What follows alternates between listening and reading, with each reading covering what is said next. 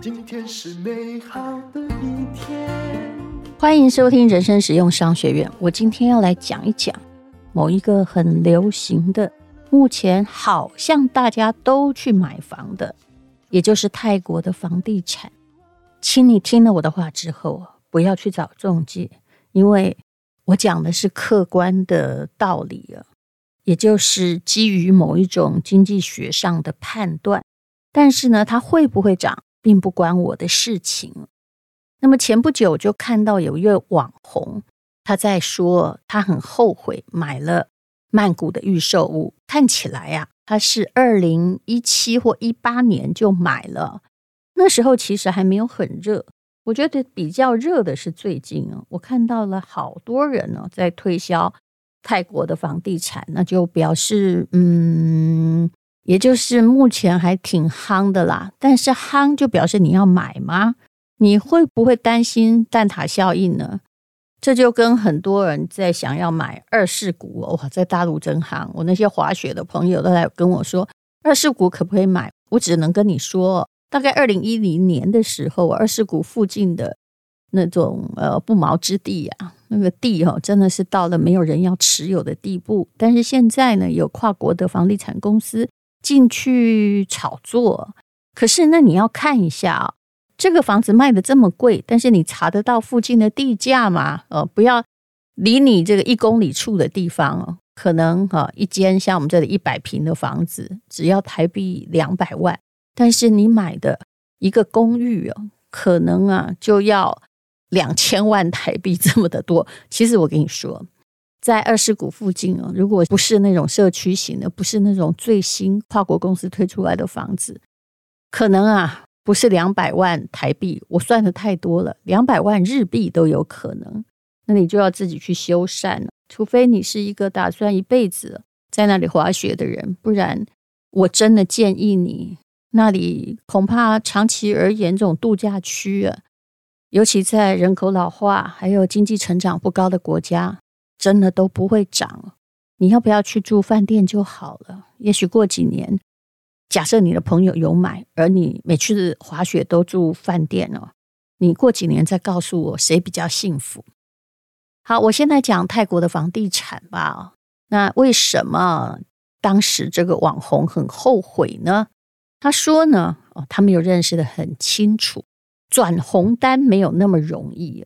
很多东南亚地区是可以转红单的，也就是。他在房子还没有盖好之前，然后他跟建商买了，然后涨了，房子还没盖完，他就可以把房子转手哦。他后来发现哦，其实泰国房地产好像很热络，但是通常会卖给外国的顾客的地方，都是一个比较新的地区或地铁的最后那几站到曼谷市区，可能要很久很久，还有很久。嗯，那。他买的物件不是观光客、投资客的区域，是泰国人当地人居住的地段。重点来了，他发现泰国人买房贷款可以贷到百分之一百二十，连装潢费都算在贷款里。买房这么宽松，而房价也没有真的大涨哦，让你觉得便宜是为什么？这是其中一个原因啊。所以这个网红他自己付了两年的房款哦，想转手，但是没有人要买。其实也就是说。建商能够提供的新的量很多，而真正有钱想买房子的，恐怕也不要买你买的那种房子。第二，你可能不知道，泰国人跟外国人买房子的时候有规定户数的限制，其实这个在越南也有哦，但是法规不太一样哦。呃，如果说一百户的话，哈，很可能比如说三四十户可以卖给外国人呐，那。如果哈已经满了的话，那你只能卖给本地人。那本地人当然去找更新更好的房子，甚至他不要买你的房子，他跟建商买可以百分之一百二十贷款的，不是条件更优惠嘛？那第三呢？他说泰国的买房的税制很重，五年内脱手的话要付五点三趴的税金，也就是三点三趴的特别商业税，什么过户费一趴。其实我老实说了，五点三趴。真的不是很高哦，不过，呃，这个是完全脱不了的，就是呃，日本的房子大概也要这么的高哦，中介费。可是泰国人并不需要付这么多的钱呐，哈，所以是有差别待遇的。第四呢，主要还是你自己现金流的问题。你钱多当然没问题，你高兴买哪一国，买法国也可以啊，哈，会不会涨？我完全不负责，我个人是觉得不太会啦。所有的涨也涨这个字很难讲。你如果只是跟着通货膨胀涨的话，那也没有什么样好投资的。那涨还有机会成本的问题。如果你买台湾的 ETF，那每年可以赚个五趴的话，那房子哦，你看看，只要持有。四年，那它就应该至少涨个二十趴，对不对？我还不要算入复利的计算，房子要涨二十趴，我觉得在很多经济没有发展、经济成长率不高的国家是不可能的。那如果你卖不掉，呃，通常外国人是不会跟泰国人贷款，尤其是台湾人呢，通常都是用自己原来在台湾的房子来贷款，因为外国的贷款利率啊。听说泰国跟外国人合作的银行不多，贷款利率呢？啊、它是五到七趴，高得很吓人。现在几趴我不知道，但这位网红说的时候是五到七趴。然后他自己就觉得不知道啊，要不要认赔出场？每个月都在付钱呢。那如果要交屋的时候，天哪，他要缴全部的尾款，不知道去哪里筹款。那如果现在卖掉呢，又没有办法转手。这已经是二零一八年的事情了。那么，如果从二零一八到现在，我必须诚恳的说了，真正有在涨的是越南的房地产哦。但你不要现在就兴致冲冲去买越南，它的问题还是挺多的哦。我们公司在越南的确是二零一六年开始进去了。呃，有一个区域哦，你问房仲大概都知道。我不卖房地产，就是说不帮。中介贩卖房地产也从来没有拿过他们的佣金，所以我这样讲，我是买家，我们公司是买的，所以这样站在顾客面哦，然后在这么多年的发展，因为在越南公司也已经经营了七年了，这样看可能是更客观一点点，因为我不卖东西嘛。那现在每天在告诉你好的人，或告诉你缺点的人都在卖东西，告诉你缺点的人后来。也在卖东西，这是为什么要告诉你缺点？因为这样才显现他诚实啊。嗯，也就是说，你要找可靠的房地产中介。他后来就是归结到这个意思。不信你网络搜寻看看哦。那像这个以越南来说啊，它也有外国人比例的问题，跟泰国一样，也有某些房子哦，它是可以涉外，它是可以过户；某些房子是不能过户的问题。像我们公司当时哦，就跟我现在在讲越南哦，因为泰国我是一间也不买哈。那你去看它的人均 GDP，就是他们的生产毛额的涨速，就知道泰国是一个比较没有遭受苦难的国家，在东南亚地区。可是啊，它一直在被人家赶超，就很多国家现在都比它强了，人均 GDP 比它高了。比如说呢。它在人均 GDP 是四千的时候，别国可能只有三百哦，或五百哦。可是啊，很多国家都赶上它了。越南现在大概已经是四千多，那泰国这些年来哦，成长很缓慢。还有呢，比如说越南他们的嗯所谓的人口红利吧，很年轻，大概二十九岁啊。印尼搞不好还二十七八，马来西亚也很年轻，而且马来西亚也是。是一个不太多灾多难的地区，其实它的经济成长还是很有限，但是人家好歹比较高啊，呃，而且呃，政治状况是比较稳定的。好，我不要再讲到马来西亚去了。像我们公司曾经在河内吧买了一整栋的店面，结果啊，后来不能过户。不过不能过户其实是。在目前的越南不太有关系，可是这也意味着你不能够长期的持有。那呃，要租出去，你当然得装潢，对不对？那又不能长期持有的，你干嘛要装潢呢？所以现在就只能晾在那里。还好，因为它经济成长很快，这个第三大城也涨了。假设说本来是买八百万好了，哦，你如果要比便宜，可能越南现在还比泰国更便宜。永远不要用比台湾便宜去看任何一个国家的房地产，你要估量所有的经济状况哦。那他现在假设是八百万买，现在大概是一千六百万吧。无论如何哈，就是我正在等附近的经济状况，也就是它的重要建设做完之后，我们公司还是打算要把它卖掉。啊，以公司而言呢，可以做进出口，也就是你可能有别的进出口的行业要做啊，你可以在那里把月盾付掉啊。但是啊，以个人而言，你要换汇回来，哇，真是哎呦我的妈呀！啊，你去看那个很多的币别哦，出去跟回来，你如果啊没有其他的，就是你要经过真正很。合法的管道，我也不是说进出口是非法，当然也合法，但是要别的公司，你不可能去开一个公司啊，嗯，但是我们是有别的，就是股东在开公司的。如果你想要把钱在这个汇出去再回来，就是一定要在短期内做这件事的话，汇率的损失搞不好就超过两三成，因为买进和卖出的汇率真的差很多。那么。有一个在泰国住了五年的人，我觉得他的讲话是比较客观的。他说啊，现在泰国崇尚轨道经济，陆续开挖地铁，把过多的人口疏散到郊区啊。其实啊，这个总面积有地铁的大曼谷区啊，已经是四分之一个台湾。所以你觉得是在曼谷，但是很可能是在很远、很远、很远的地方哦。如果你觉得台北很小，到处都是人，那真正的曼谷哦，恐怕是更多。尤其他们的确观光是蛮厉害的，可是请记住哈，观光哦跟会不会购物恐怕还是两回事。而且外国人的置产恐怕去的地方跟你不太一样哦。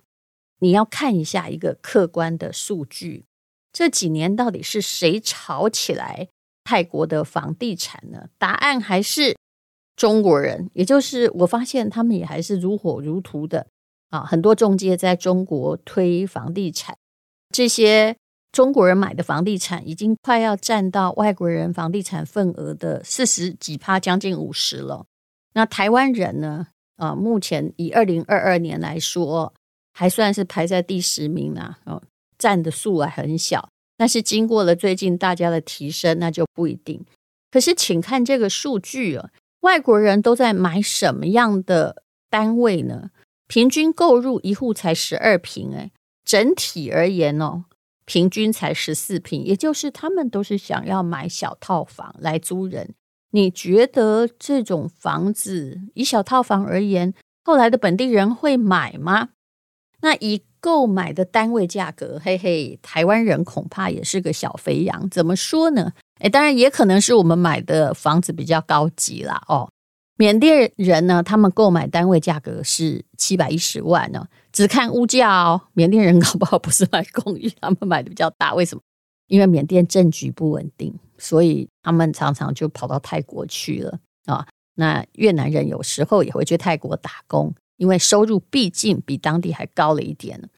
台湾人平均一户的屋价是六百七十万，缅甸呢是七百一十万哦。本来我们是第二名了，哈，可是二零二三年，诶，我们已经变成洋的第一名了，均价七百四十万，也就是台湾人买的最贵，而我们只买呢公寓。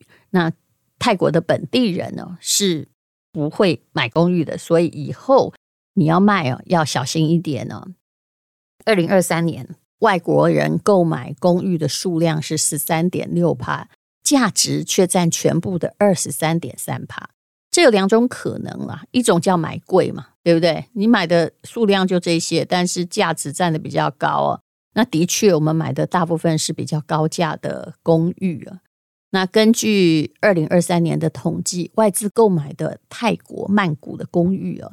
有近百分之四十五低于三百万泰铢，泰铢多少？你去算一下。以前跟台湾一样，但是现在就是它贬值也比较剧烈哦。有七成是低于泰铢五百万，只有三成高于泰铢五百万。就说他们的中位价大概就是七百多万铢，所以呢，台湾人呢就是买的是比中位价高一点。但是在这里也必须说，也许你买的是泰国发展上比较高价的房子，我相信一定会这么说啦。那么卖给泰国人，当然比卖给曼谷人可能就价格上比较好说嘛。可是啊。泰国人民的生活到底怎么样呢？我只能说，他的经济发展实在不如东南亚的这些国家。来吧，看这条法律，它比别的东南亚国家来的严苛。就万一你买的人不幸呢，就在泰国过世的话，那房屋继承就是一个问题。就算你去住那里，泰国是欢迎外国人以移民法居留的方式继承，并且取得所有权。那就意味着必须在泰国进行投资，或者是取得长期签证。如果你不想投资，仍可继承。是的，让你继承，但是你必须在一年内处分收出。那是不是代表会低价售出？不然政府会带你处理。如果哈你继承的时候发现了同栋大楼已经有人了把房子卖给外国人满了啊，那个外国人名额满了。那个房子呢，也必须在一年内出售。那出售给本地人，可能呢就会大打折扣了。我觉得大概不会形同法拍，但是也不可能谈什么样的价钱，因为你急售嘛。所以你到底要考虑什么呢？第一点，当然要考虑你有没有钱。如果不是五年内用不到的钱，拜托你不要买国外的房地产了。尤其买一间，请问你要谁管？当然，所有的。中介哈都会帮你管，但是我自己遇过的状况都遇过说，哎，片面的在涨管理费啊，他自己只要赔钱，他就来涨顾客的管理费。这个我在日本啊或者马来西亚等地都有遇过。还有，嗯，他告诉你的投报是骗人的，也就是只保证前两年，事实上他没租出去，他已经加在房价里面了。如果你突然急需要卖掉国外的房地产，哇，那恐怕就是一个最严重的问题啊！当然，现在泰国有一种叫退休签证，但你要先确定啊，你真的适不适合在那里生存呢？五十岁，像我现在就可以申请退休签证，而且简单哦，在泰国银行存入八十万泰铢，不取出使用就可以获一年一签。不过呀，你每九十天就要跟移民局报到啊。据说现在可以线上报到，但是也有可能随时哈被他们寄出一把剑，取消你签证的可能。如果居留的资格有异议，你还是要离境重新签。虽然门槛不算很高，可是年年都得花时间和精力处理。外国的政府更欢迎富裕者定居，比如说有长期居民的签证，那这个就不是八十万泰铢的问题，你就至少要去买他的政府债或房地产，要买到五十万美金，可以获得十年签证。那每年呢，就不是是三个月了，就跟移民局去报告一次。或者是精英签证，你念的学校很好啊，或者是你是特殊贡献人士，最低的缴交门槛呢是九十万泰铢，可获五年居留，最多可居留二十年。不过，如果你真的要去那里住，我并不反对你买啊。但是无论如何，如果你只是要投资赚钱，或者是租给别人。那我其实建议，以经济成长而言，台湾的经济成长可能性应该会更好，投报率低，对不对？可是事实上，买房子，尤其在经济还在发展的国家，靠的恐怕不是租金的投报率，何况哦，帮你租出去的中介也不知道真正的未来要跟你抽成多少。以房子的涨幅而言，台湾当然很贵了，可是用我们这里来。评估贵不贵，本来就是太吊诡的一个问题。请问我们的人均 GDP 是多少呢？哎，超过三万美金以上了吧？泰国现在多少呢？有人说是七千多，也有人说只有六千多。它有时候还会倒退呢。东南亚很多国家就噗噗噗，比如说越南，它几乎用每年十八趴的人均 GDP 要在成长了。但是泰国是东南亚成长比较缓慢的国家，只要成长比较缓慢，就很容易被别的国家赶超过去了。那这也是这些年来越南的房地产真的比较贵的原因。好，无论如何，嗯，我其实看到很多人真的蛮离谱，比如说自己的在台北的房子根本没有买，一直在租房子，然后他去买柬埔寨的房地产。不要跟我谈柬埔寨，我不想谈。你 Google 一下就 就，会知道啊，这个国家政治的状况就更不稳定，然后它又不是。儒家文化的那种广义区域啊，呃，之前哦，曾经杀到就是七百万人，大概杀到剩下两百五十万人。你真的没有看到内乱杀这么多人的国家？那对于它曾经是一个佛教文明古国，但是跟泰国相比，有没有这样子的人民善良？我这样讲好像不太对，对不对？对，他们的人民也很善良了，但是对于佛教的信仰，恐怕也不是像。泰国这样子的有制度。总而言之，还是先把自己这里搞好吧。如果你真的要高投报的话，那么最好的状况，除非太有钱了，有钱我一定建议你可以把钱分到国外的房地产。那么如果你其实还是只是存了一小桶金，我还是建议你买 ETF，就不要想太多了。因为最近我看到有一些人呢。就是他，因为他拿的是高额中介费，可是他在讲啊，那个地方有多好多好啊，然后要卖给你啊，真的非常非常荒谬。其实你也不用听我讲，你去 Google 一下，大概就知道了。而且你在 Google 的时候，你也可以知道说哪一些是跟你讲坏处，但其实要推销你房地产，说我个人保证，我才是最好的那家公司可以帮你负责的。那你也可以看到。泰国的 GDP 跟越南到底有什么比较？泰国的平均人口真的是三十七八岁吧？嗯，但是其他的那些经济发展迅速的国家哦，是二十七八岁，就这样而已。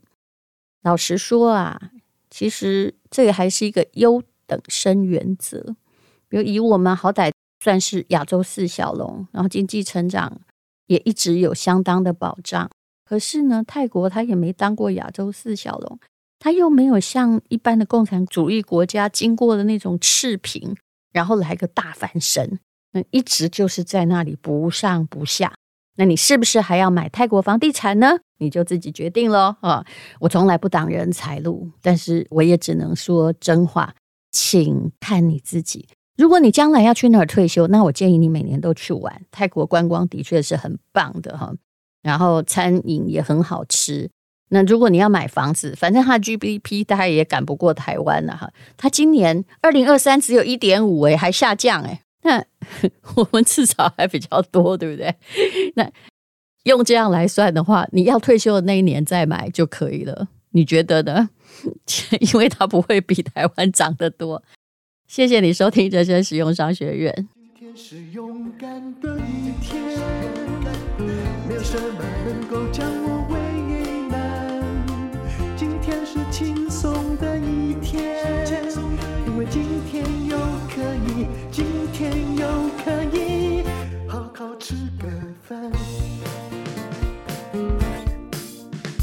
做我爱做的事，唱我爱唱的歌，吃我想吃的饭，尽量过得简单，做我爱做的事，唱我爱唱的歌。吃我想吃的饭，尽量过得简单，尽量过得简单。